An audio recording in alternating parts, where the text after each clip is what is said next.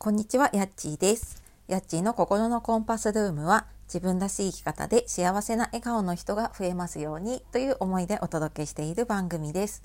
本日もお聴きくださいましてありがとうございます、えー、いつもね、いいねやコメント、レターなど本当にありがとうございます。週の後半になってきましたけどね、いかがお過ごしでしょうか？えー、私はね昨日の配信でもお話ししたんですけれども煙突町のプペルのね、えーと、副音声を楽しみながらの、えー、私の3回目のねえーと、映画鑑賞なんですけれども、はい、もうなんかまだねその余韻が抜けなくてずっとあのプペルの音楽がね頭の中を流れておりますが、はい、今日も頑張っていきましょう。で今日はですねやりたくないことが手放せる方法っていうことでお話をしていきたいと思います。えー、これを聞いているあなたはね何かやりたくないことうんもしくは何かこうできればやらないで済ませたいなって思うこととかってありませんか、えー、この話は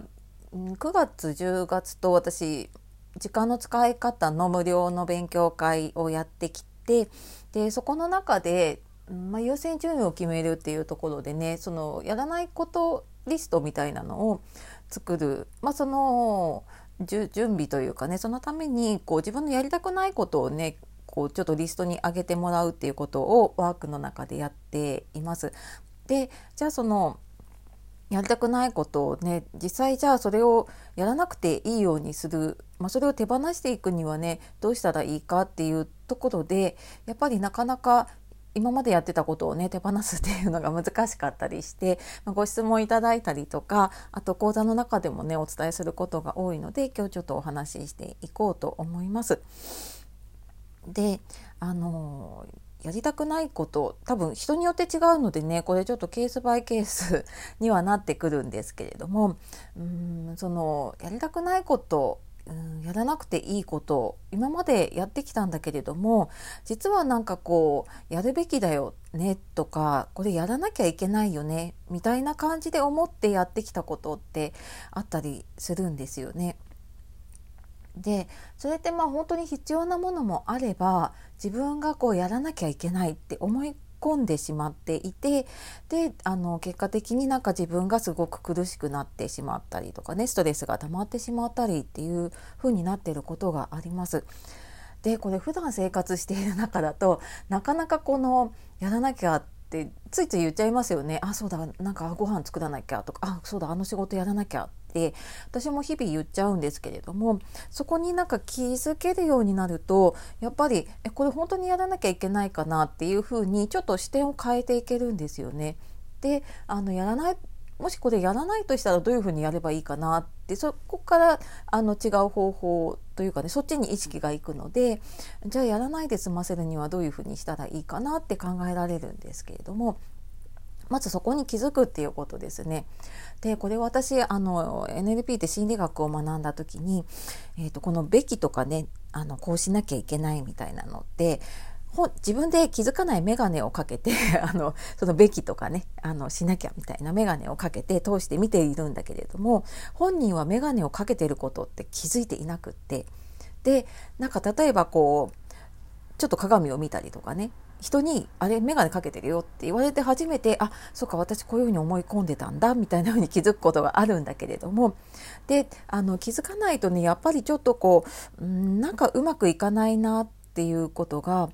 多いですね。でその時はなんか自分が思い込んでいるものがないかなっていうふうにねなんかその眼鏡かけてるんじゃないかなみたいな風に 自分で思ってみるとあそうだちょっと眼鏡外してみようみたいな風になってくるんだけれども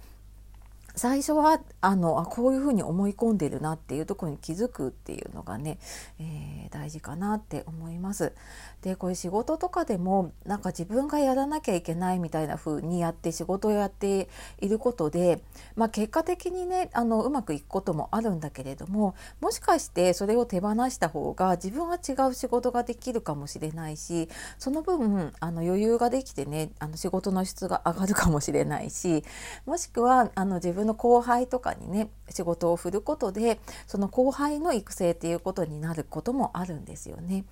だったりするのでなんかこれは私がやらなきゃみたいな家でもねやっぱりあのやっぱり母親だからこれやらなきゃみたいな風に思うんだけれどもでもそこをいやでもななんかここで忙しくなってるのであればうん私はなんかやっぱり手放す時に人物金だと思っていて誰か人をお願いするのか何か物を使うのか何かお金で投資をするのかっていう風にね何かやり方ないかなってちょっと考えてみると、えー、違うやり方がね見つかることがあるかなと思います。でなかなかこれちょっと一人でねあの向き合っていても難しかったりさっきのメガネじゃないんだけどメガネかけてることって気づかなかったりとかするのでこれあの